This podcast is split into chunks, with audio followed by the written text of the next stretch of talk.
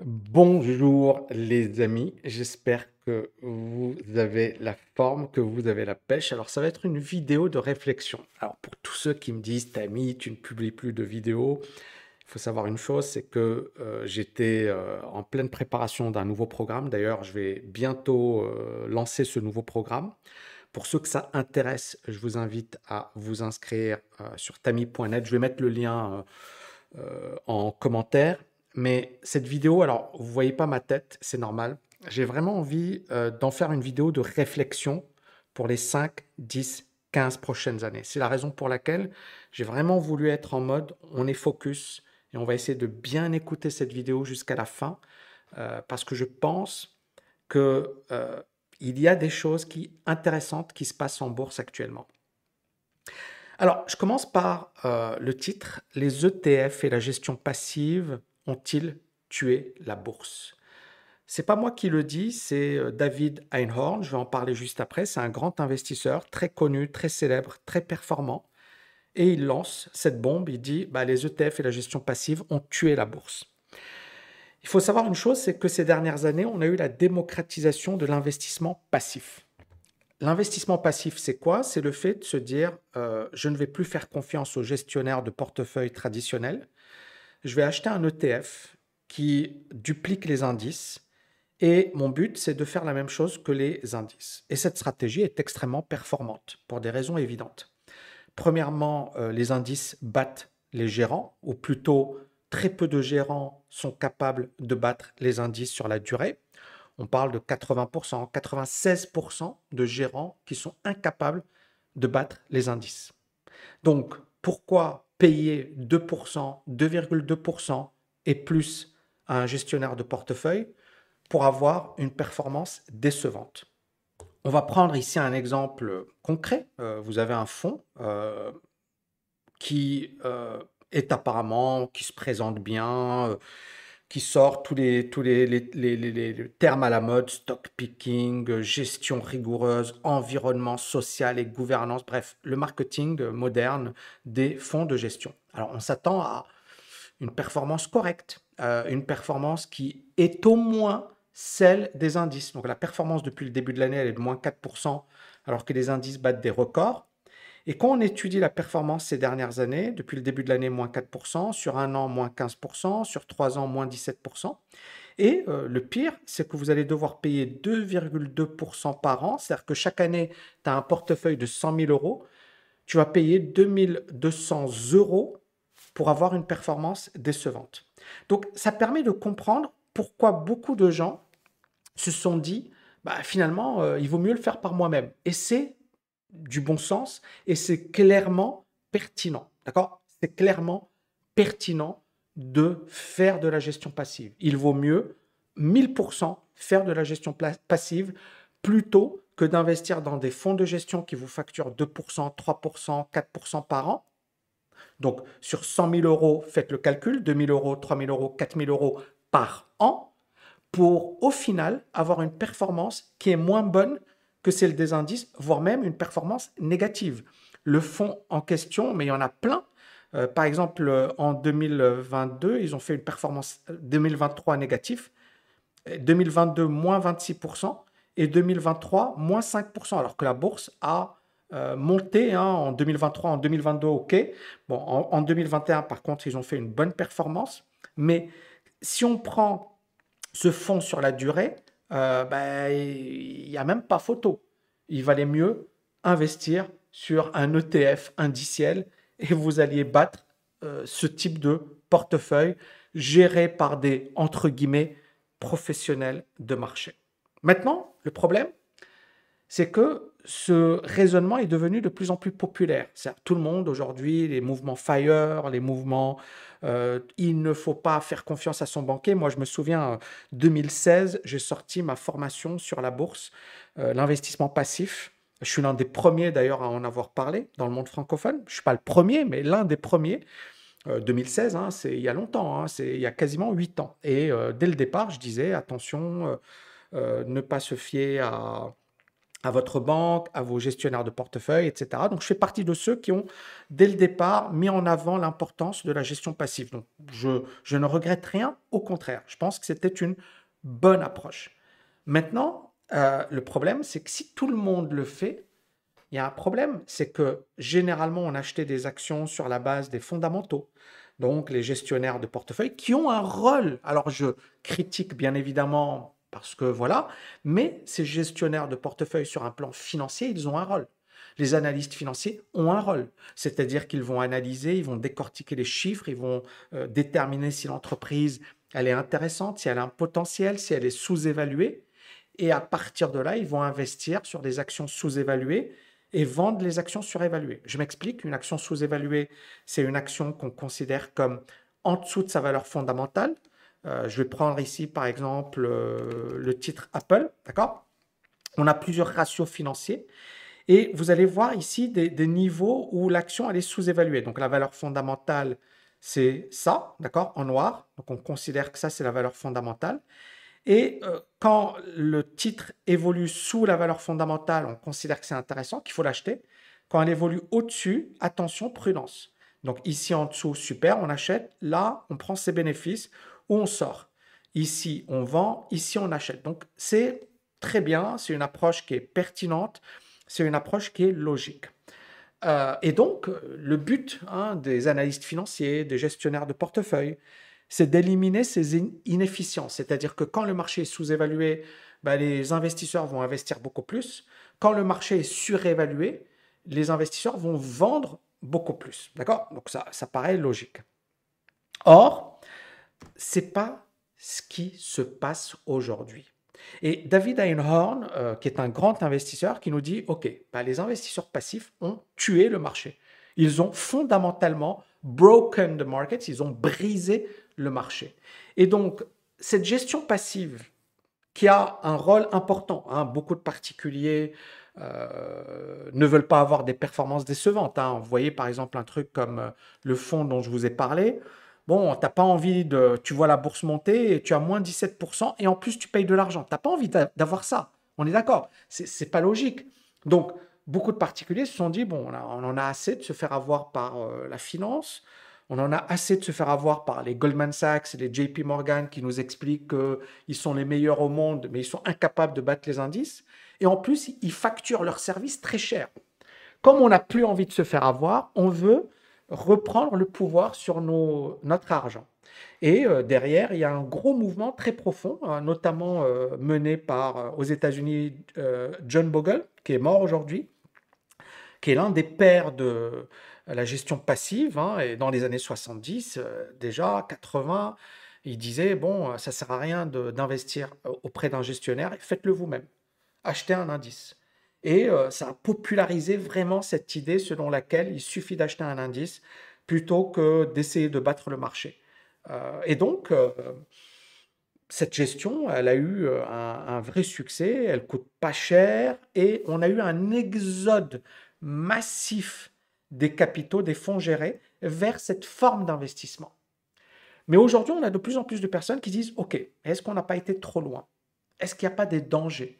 Est-ce que le fait finalement d'acheter des, indices sans faire une analyse fondamentale, sans déterminer si un actif est vraiment de qualité, si un actif est vraiment intéressant, on achète juste parce que tout le monde nous dit qu'il faut acheter, parce que la bourse monte, et parce que on se dit ben finalement je veux pas rater euh, le train, euh, je, veux, rentrer dedans.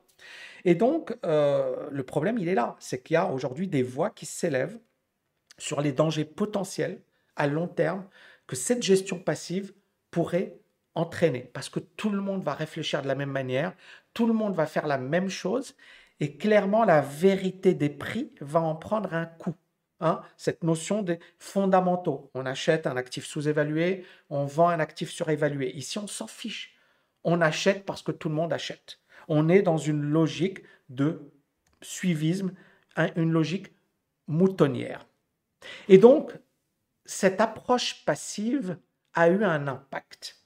Elle a changé radicalement le paysage traditionnel de l'investissement et elle nous pousse à réfléchir. Est-ce que ça va continuer?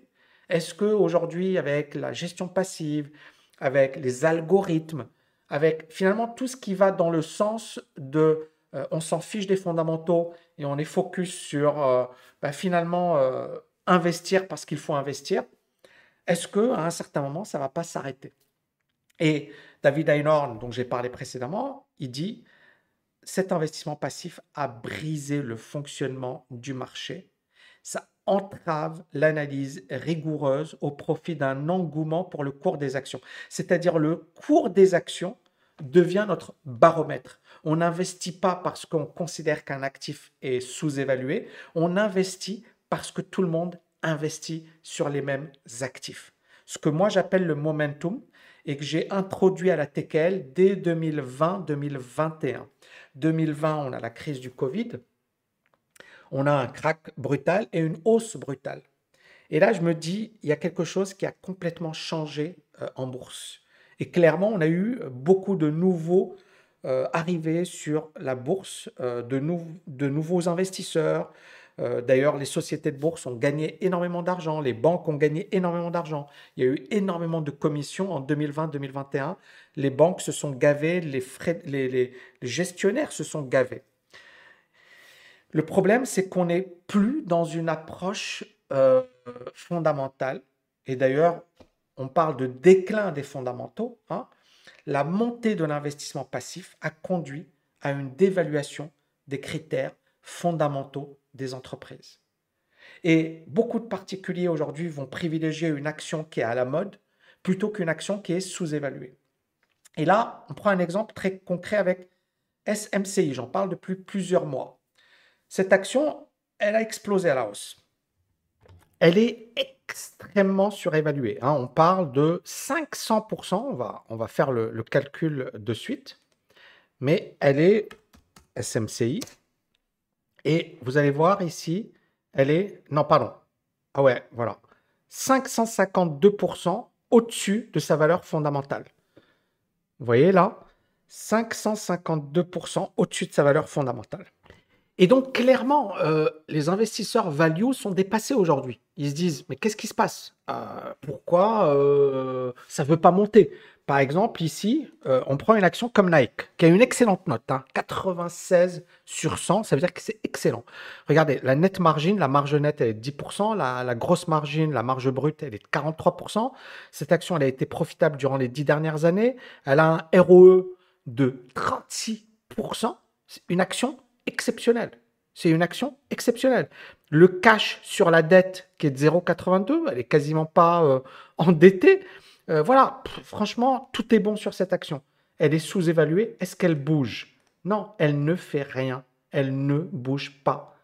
Pourquoi? Parce que personne ne veut l'acheter. Personne ne veut l'acheter. Et donc, on, on en revient à, OK, fondamentalement, elle est sous-évaluée, mais personne ne veut l'acheter. Un autre exemple intéressant, hein, c'est pendant la, période 2020, euh, vous voyez ici 2019, à euh, sommet en 2020, 12 octobre 2020, le titre, il fait 800%. Incroyable mais vrai. Incroyable mais vrai. On, aurait, on se serait dit, bon, allez, ça va continuer, euh, tout le monde est en remote aujourd'hui, tout le monde ceci, tout le monde cela, la vie est belle. Et cette action, juste après, elle, elle va perdre 89% de sa valeur. Et vous voyez, ça fait des mois et des mois et des mois que cette action ne fait rien. Et quand on va l'étudier sur un plan fondamental, idem, cette action est sous-évaluée. Mais elle ne bouge pas. Regardez, elle est très sous-évaluée. Vous voyez, la, la sous-évaluation, elle est de 43%. Donc la valeur fondamentale, elle est en noir. Et vous voyez que l'action, elle est très sous-évaluée. Pourtant, l'action ne bouge pas. Personne n'en veut. Et vous voyez encore une fois, moi c'est quelque chose que je défends depuis des années et des années, même euh, plus de... J'ai publié mon bouquin L'art du trading en 2007. Je l'ai rédigé d'ailleurs en 2006. Et j'ai fait des travaux sur la finance comportementale, sur les biais psychologiques, sur le biais momentum. Il y a également un bouquin sur la psychologie des grands traders que j'ai rédigé. Et j'ai toujours été un avocat fervent des biais psychologiques. Euh, qui ont un impact considérable en bourse. Et clairement, euh, aujourd'hui, on le sent, euh, les biais psychologiques, le momentum a un impact considérable en bourse. Et je dirais aujourd'hui encore plus qu'avant. Alors, et, ma réflexion, je vais la pousser encore plus loin. Et bien évidemment, je vais répondre à beaucoup de, euh, questions. Hein, mais encore une fois, c'est juste une vidéo de réflexion.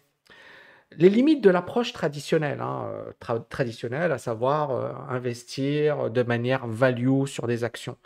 Bah, tout d'abord, on voit que les gestionnaires de portefeuille ont des performances décevantes décevante. Même si euh, sur le long terme, je dis bien le long terme, certains gestionnaires sont excellents, euh, ces dernières années, euh, ils n'ont pas été très bons.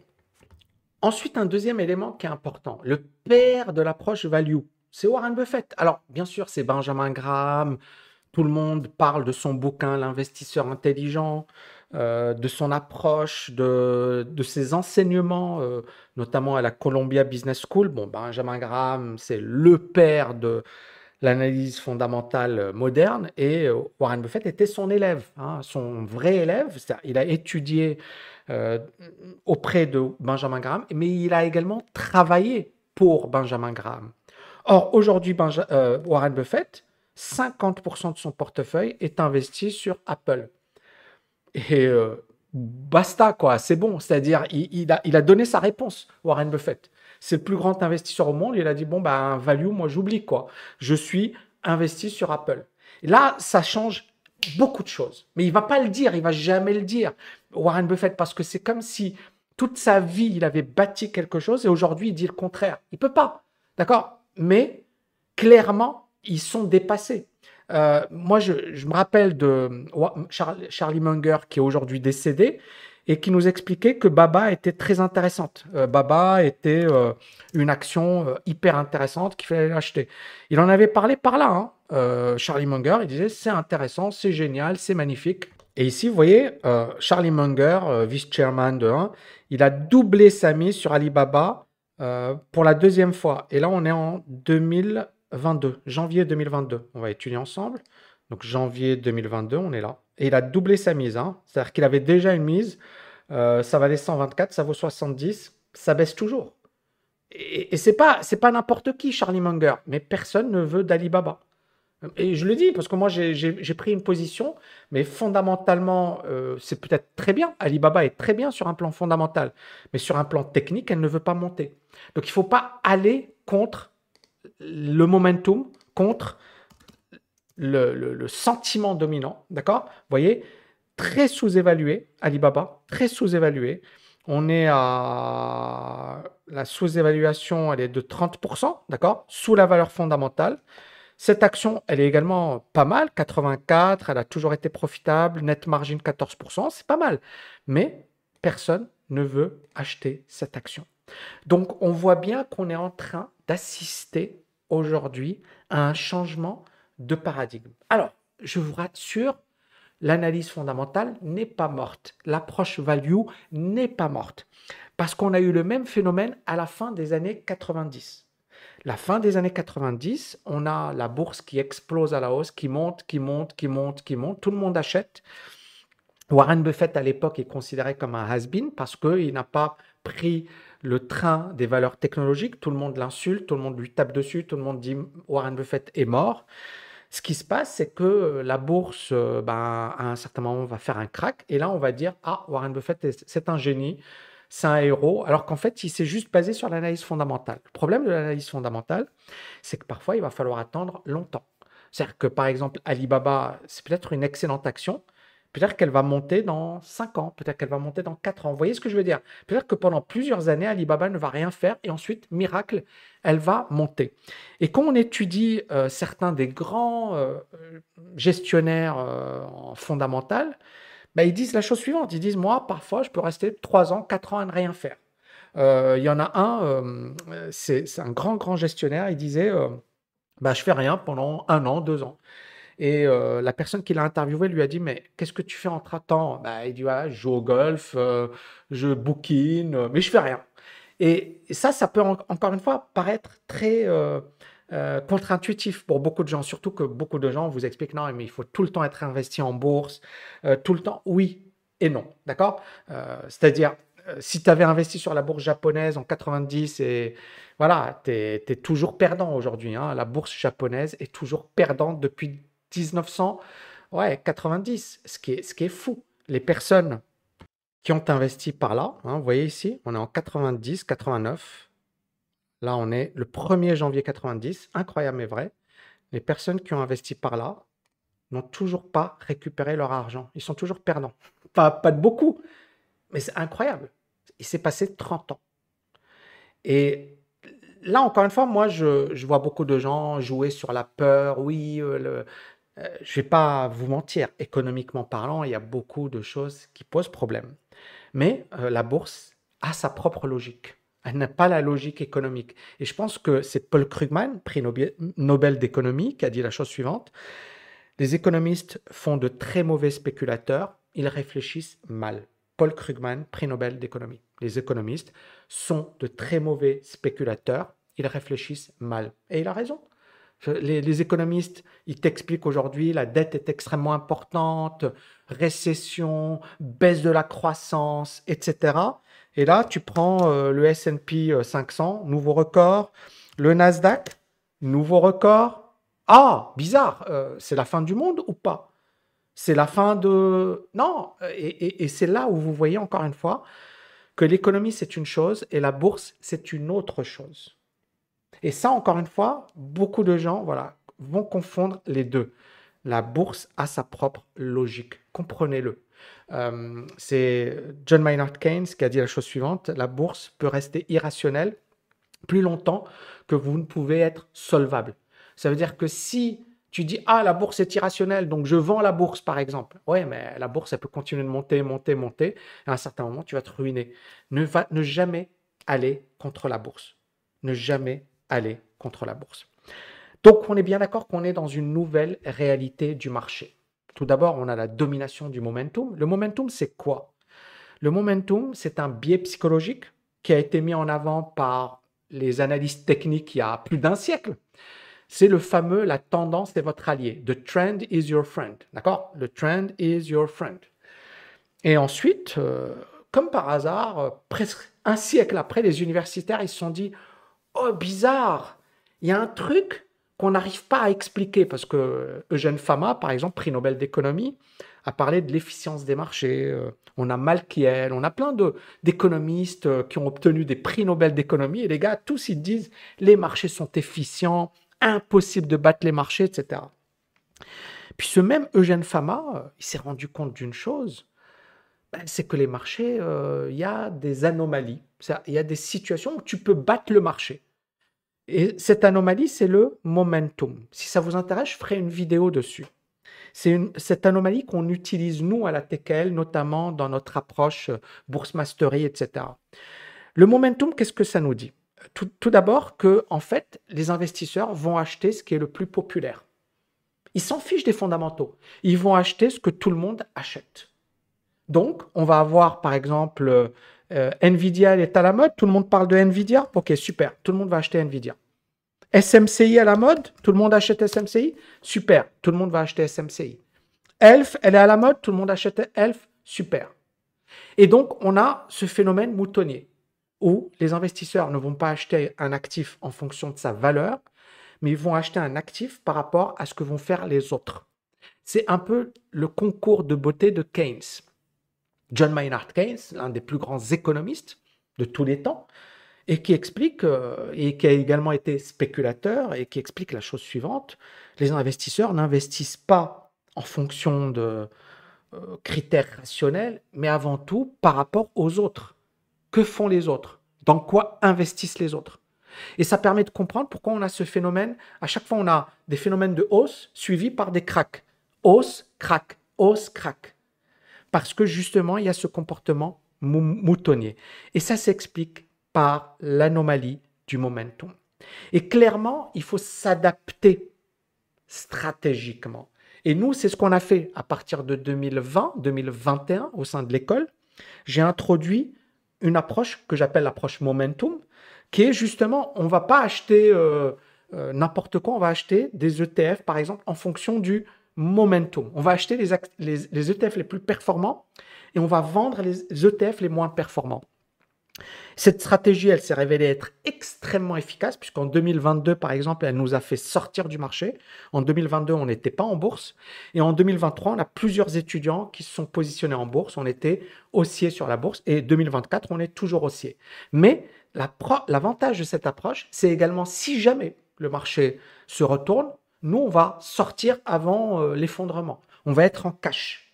Donc, c'est une approche qui est intéressante, qui complète l'approche passive. L'approche passive, c'est on est tout le temps investi en tout temps, quoi qu'il arrive, et c'est une bonne approche. Et l'approche momentum, c'est une approche qui va compléter et qui est une approche qui se base sur le momentum, c'est-à-dire les comportements moutonniers.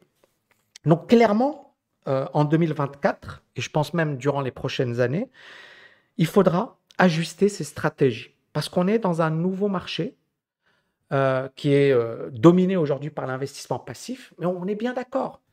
À un certain moment, euh, ça va s'arrêter. C'est-à-dire l'investissement passif, ou alors, ou alors on va avoir des dégâts. C'est-à-dire tout le monde investit, tout le monde achète, tout le monde achète, tout le monde achète, super. Mais à un certain moment, quand il y aura plus d'acheteurs, on aura des vendeurs et le marché va s'effondrer. Et c'est la même chose, quel que soit l'actif, on va avoir le même phénomène. On a des phénomènes de hausse, de bulle, ensuite on a des phénomènes de crack. C'est à chaque fois la même chose. À chaque fois la même chose. Donc, il faut bien comprendre que la hausse actuelle va être suivie par un crack. Quand? J'en en sais rien. Et, et est-ce qu'il faut l'anticiper? Surtout pas, parce que si vous anticipez le crack, finalement, vous ne faites rien. C'est la raison pour laquelle il faut avoir une autre approche, une adaptation stratégique. C'est-à-dire, il faut investir quand ça vaut le coup d'investir et il faut sortir quand le marché devient dangereux. J'en reviens à cette approche du momentum. Alors, est-ce qu'on va rentrer dans une nouvelle ère d'investissement? Moi, je pense que oui et non. Euh, oui, parce que bien évidemment, vous le voyez, hein, aujourd'hui, le momentum domine. On n'achète pas des actifs sous-évalués, on achète des actifs que tout le monde veut acheter. Donc on est clairement dans une situation où le momentum domine comme stratégie. Maintenant, clairement, euh, cette stratégie, elle n'est pas sans risque. Un actif qui monte rapidement peut chuter rapidement. Je vous ai parlé, euh, par exemple, de, certaines actions. Regardez, Elf, c'est incroyable cette action. Euh, depuis 2020, on va prendre le 2020, elle a progressé. Donc, vous voyez ici, ça c'est le crack de 2020. Cette action a pris 700%. D'accord? Et euh, ces actions SMCI, on va prendre SMCI. Euh, ici, on est en 2000. Euh, allez, on va prendre 2020. Ça a pris 4200%. 4200%. C'est incroyable.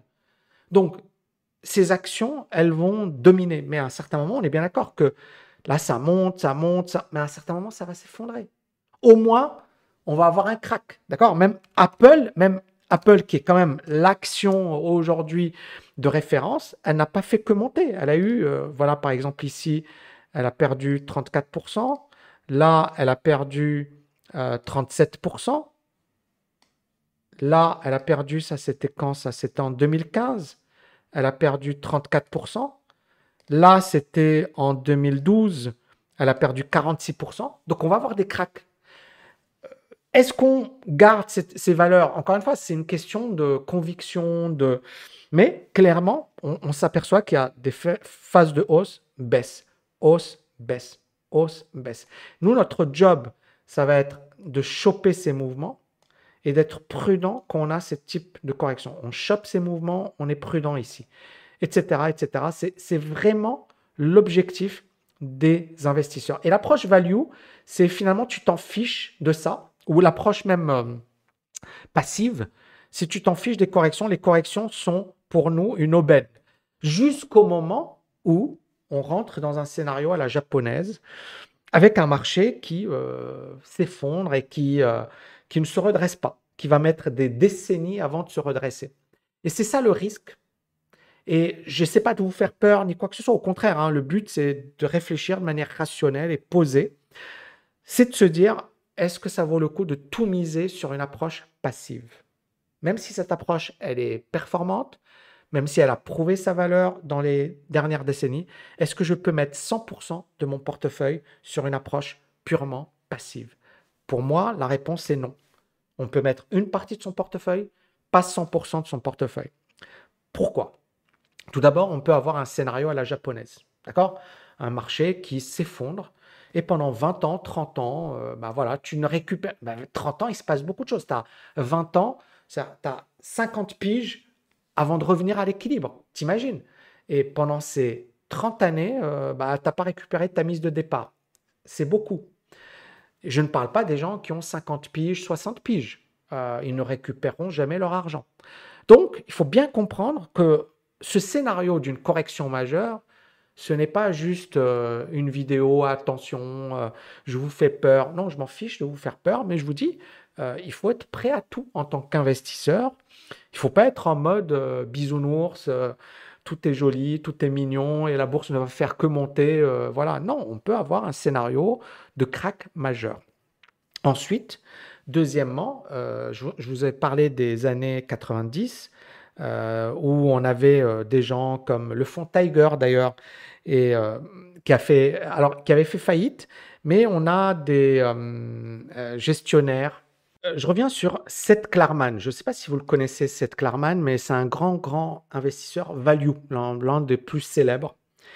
Et Seth Klarman, 97, 98, 99, les investisseurs retirent leur argent du fonds de Seth Klarman tout le monde dit Seth Klarman, il est nul. Les salariés de Seth Klarman veulent le faire virer de son propre fonds. C'est une histoire véridique. Et ce mec-là, il tient bon. Il dit non, moi je ne vais pas investir euh, sur des actions technologiques. Ça ne sert à rien, c'est dangereux. Et là, c'est la lettre qu'il a publiée en 2000, euh, c'est-à-dire euh, pendant le, le, crack. Alors, il a publié il y a près de 20 ans. Et qu'est-ce qu'il disait? Il dit de toute évidence, la bulle Internet a éclaté. Presque toutes les actions Internet cotées en bourse ont fait l'objet d'un regard. Euh, alors, c'est mal traduit. Il y a un doute considérable quant à savoir s'il y a eu jamais une nouvelle économie. Il n'est plus possible d'ajouter .com à un mot, de vendre des actions au public et de rejoindre le Forbes 400 sans le .com. Les entrepreneurs ne peuvent plus compter sur des investisseurs pour financer des pertes d'exploitation énormes et prolongées. C'est-à-dire que toutes les valeurs .com qui perdaient de l'argent euh, tout le monde les achetait parce que tout le monde se disait Oh, c'est magnifique, c'est génial, c'est extra. Bien que le carnage soit considérable jusqu'à présent, les retombées économiques de la fin de cette folie spéculative ne se font pas encore pleinement ressentir. Et clairement, euh, a eu raison, c'est-à-dire, euh, mais il a eu raison pour sa stratégie. Et finalement, il, a gagné de l'argent. Et euh, les investisseurs sont revenus sur son fonds. Mais il a passé une terrible période, c'est-à-dire plusieurs années où euh, euh, il perdait de l'argent, où ses salariés remettaient en question son approche et où il était très seul. Il était très seul. Donc, ce que je veux dire, c'est que l'approche value, elle est cyclique. Euh, il y a des moments où l'approche value, elle est dépassée, notamment quand tout le monde est en mode euphorie, etc. Et il y a des moments où, le marché revient à la normale euh, et les gens redeviennent intelligents, redeviennent prudents, commencent à investir euh, comme un bon père de famille. Et, c'est à ce moment-là bien précis que la, logique value trouve toute sa cohérence. C'est pas le cas aujourd'hui, mais ça va être le cas, je pense, à l'avenir. Quand? J'en sais rien. Réflexion finale. Clairement, euh, aujourd'hui, euh, on est dans des marchés financiers qui sont encore plus volatiles qu'auparavant. Euh, je pense que vous vous rappelez de GameStop. c'est incroyable. GameStop, cette action qui, finalement, sur un plan fondamental, était catastrophique. GameStop, qui est une action qui a, et, et, là, c'est, regardez, on est en août 2020, et qui a pris en 175 jours, qui a pris 12 000% Elle a pris 12 000% cette action. Et puis, juste après, hein, je me rappelle encore une fois de pas mal de youtubeurs qui disaient ah, Tami, tu comprends rien, qui a perdu 90% de sa valeur. Euh, c'est pas fondamental. Ça, ce mouvement, c'est avant tout de la psychologie. J'ai vu le film, euh, alors c'était euh, Dumb Money, excellent film, excellent film, je vous invite à le voir. Euh, excellent message. Euh, même, ils tapent sur les hedge funds et ils ont raison de le faire. C'est-à-dire, euh, ce sont des gens qui sont sans foi ni loi, qui vont taper sur les petits investisseurs. Il y a pas mal de, de, de magouilles. Mais ici, clairement, moi, je ne pense pas que cette hausse s'explique sur un plan fondamental. Elle s'explique avant tout par un certain moment une folie collective. Vous voyez ici, là, on est cette hausse et vous voyez que le chiffre d'affaires, il était de 6 milliards, il baisse à 5 milliards. hein. Puis il a, il a 6 milliards, l'action ne fout rien. Par contre, elle perdait de l'argent, moins 215 millions, moins 470 millions, moins 738 millions. Elle perd toujours de l'argent, cette action. Elle est catastrophique. C'est une action catastrophique. Sur un plan fondamental, hein. après, euh, voilà. Mais sur un plan technique, il y a eu un truc de malade et il y a des gens qui sont devenus très riches, d'accord Euh, Dont euh, Gil, hein, je pense c'est Gil son, son nom. Euh, le film, je vous invite à le voir, il est magnifique. Mais on voit bien ici qu'il n'y a rien de fondamental, c'est juste de la folie spéculative. De la folie spéculative. Et donc, on est rentré dans une ère où on va avoir euh, des mouvements de folie spéculative, des mouvements de correction très violents. Et clairement, il va falloir être bon. Je dis bien être bon aujourd'hui. C'est-à-dire, euh, il faut, faut être costaud. Il faut pas écouter et gober tout ce qu'on vous raconte. Même moi, ce que je vous dis, ne gobez rien. Et faites-vous votre propre idée, votre propre opinion. C'est sérieux, on parle de votre argent. D'accord? Donc, ce n'est pas, c'est pas rien. Soyez extrêmement, extrêmement prudent euh, parce que euh, on rentre dans une zone de danger. Euh, les obligations américaines, tout le monde disait euh, euh, rien ne peut arriver à ces obligations US. La suite, on la connaît. Euh, regardez ici les obligations US en mars 2020 et elles ont perdu 53%. C'est les obligations américaines, le pays le plus puissant au monde. Je ne parle pas des obligations chinoises Evergrande, là. Ils ont tout perdu, les investisseurs. Ça pourrait mériter une vidéo. Donc, avoir une réflexion, d'accord Qu'est-ce qui se passe? S'adapter, se former, être costaud. Moi, les trois dernières années, qu'est-ce que j'ai fait? J'ai bossé. Euh, je suis formé. euh, bon, je vous pouvez découvrir mon CV sur mon LinkedIn. hein, euh, donc ici, voilà. Donc moi, j'ai passé l'agrégation à Normal Sup. euh, je suis diplômé du Series 7, euh, le Rex Trader, euh, la Société des analystes techniques. je suis diplômé du magistère Banque Finance de Paris Assas. Je me suis formé également au développement personnel. Bon, voilà, j'ai fait pas mal de choses. Mais j'estime vraiment que j'ai pas appris beaucoup de choses à l'université. L'université m'a apporté une manière de travailler, m'a apporté euh, un état d'esprit critique, euh, mais euh, il y a beaucoup de choses euh, que je n'ai pas euh, apprises à l'université.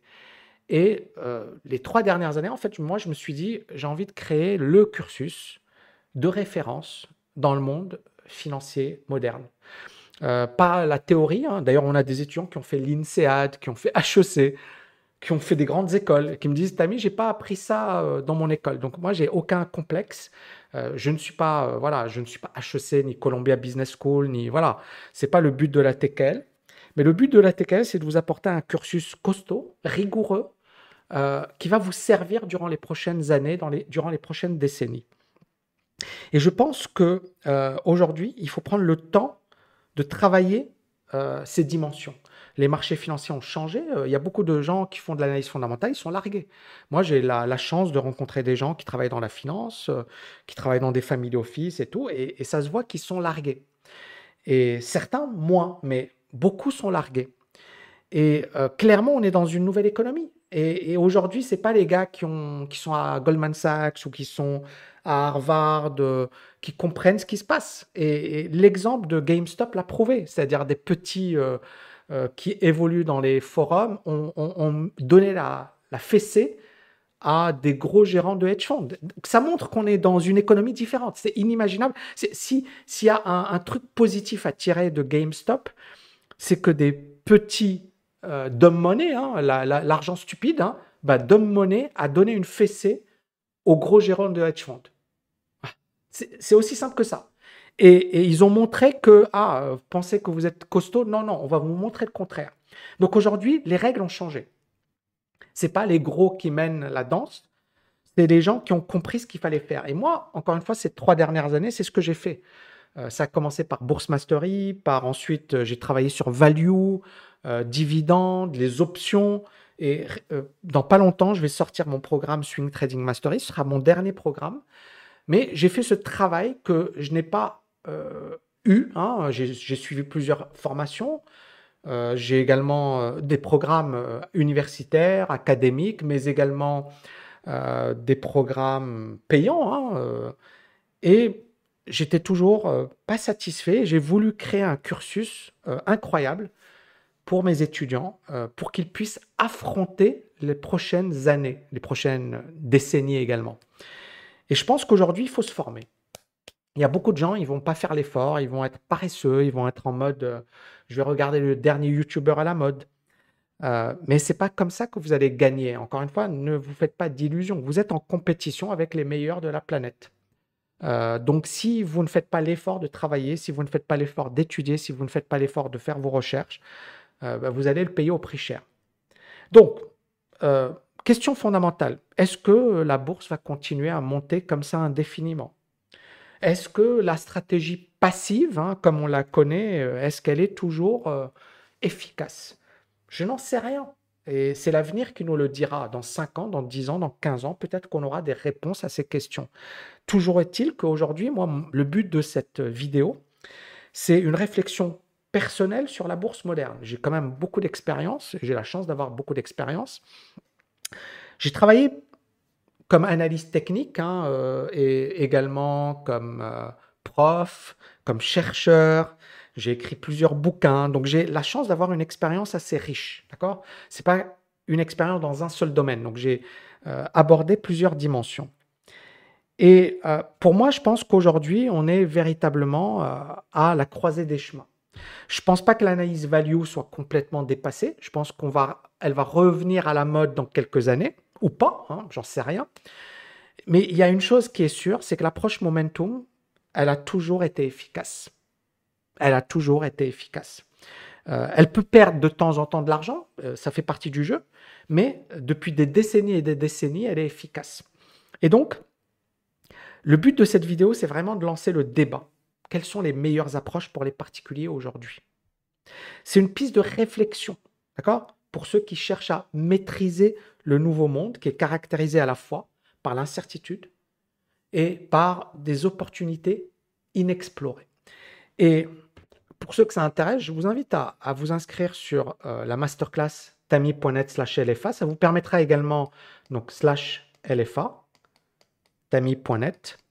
Ça vous permettra déjà d'avoir une idée sur ce qui se fait.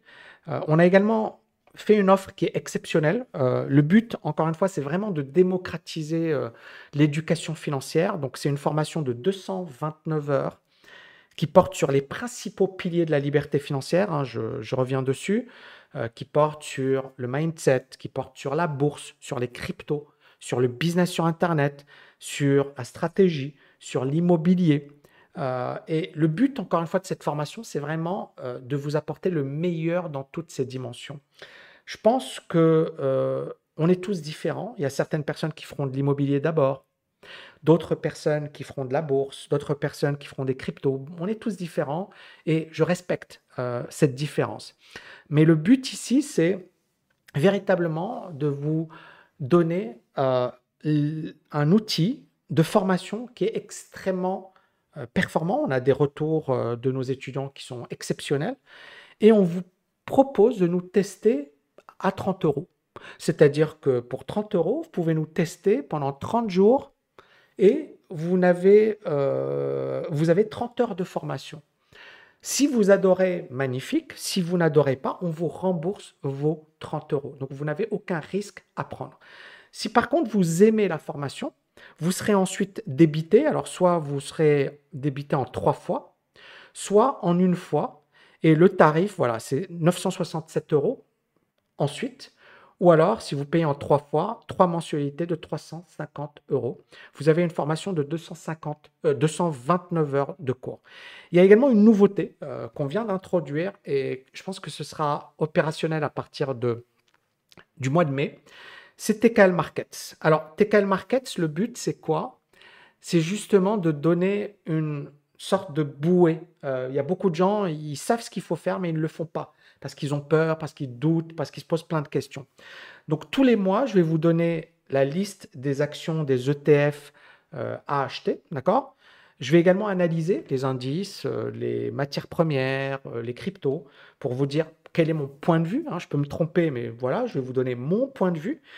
Et euh, tous les mois, une fois par mois, donc le premier jour ouvré du mois, il y aura un coaching et une stratégie. Il y aura un coaching mensuel où je répondrai à toutes vos questions. Et sur la stratégie 4M, je vous expliquerai plus tard ce qu'est cette stratégie. Mais comme son nom l'indique, il y a un M, donc elle se base sur le momentum. Cette stratégie, elle s'est révélée être efficace, elle bat les marchés. C'est une stratégie qui demande quand même au moins 5 minutes par mois. Et je dis bien le au moins, c'est que c'est pas aussi simple que ça paraît. Euh, beaucoup de gens se disent ouais 5 minutes par mois c'est pas beaucoup, mais au final quand je vois mon groupe privé, 5 minutes par mois ça paraît une éternité parce que c'est une décision qu'il faut prendre. Et euh, ici, ben, vous aurez un an d'accès offert à mes analyses. Donc c'est vraiment une formation exceptionnelle et j'ai vraiment voulu euh, démocratiser l'investissement et l'éducation financière. Je ne pense pas qu'il y ait un programme équivalent, d'accord? Euh, Si vous connaissez un programme équivalent, ça m'intéresse. Mais le but, c'est véritablement d'apporter quelque chose d'énorme en francophonie. Euh, on ne vise pas le monde anglo-saxon, d'accord? Mais en francophonie, vous apportez une formation tout en un. Pas besoin de suivre une formation sur l'immobilier, sur les cryptos, sur la bourse, sur le business, sur le mindset. hein. Rien qu'une formation sur le mindset, ça va vous coûter 2000 euros, 5000 euros. Moi, j'ai suivi euh, Tony Robbins. C'était combien? C'était 5000 euros en, VIP à, Singapour, plus l'hôtel, plus le billet d'avion. Et en plus, je suis tombé malade parce que j'ai eu une indigestion euh, alimentaire, intoxication alimentaire, pardon.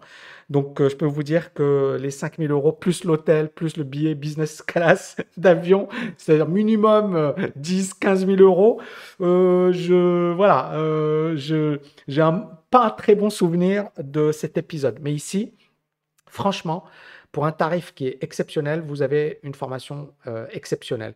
Donc voilà, si vous voulez aller plus loin avec nous, tami.net slash LFA. Sinon, euh, ben, merci encore une fois pour vos messages, vos remarques. Je n'ai pas été très présent. euh, D'ailleurs, même l'année dernière, hein, on a eu très peu de vues. On a eu 5-6 millions de vues sur l'année. Pour nous, c'est très peu parce que auparavant, on fait minimum 15-20 millions de vues par an, 28 millions de vues. Je pense qu'on avait fait en euh, 2020, donc on fait quand même beaucoup plus de vues sur des vidéos, pas sur des shorts, hein, sur des, du contenu long. Euh, là, euh, l'année dernière, ça n'a pas été une bonne année sur le plan des vues, mais je pense que vous comprenez pourquoi.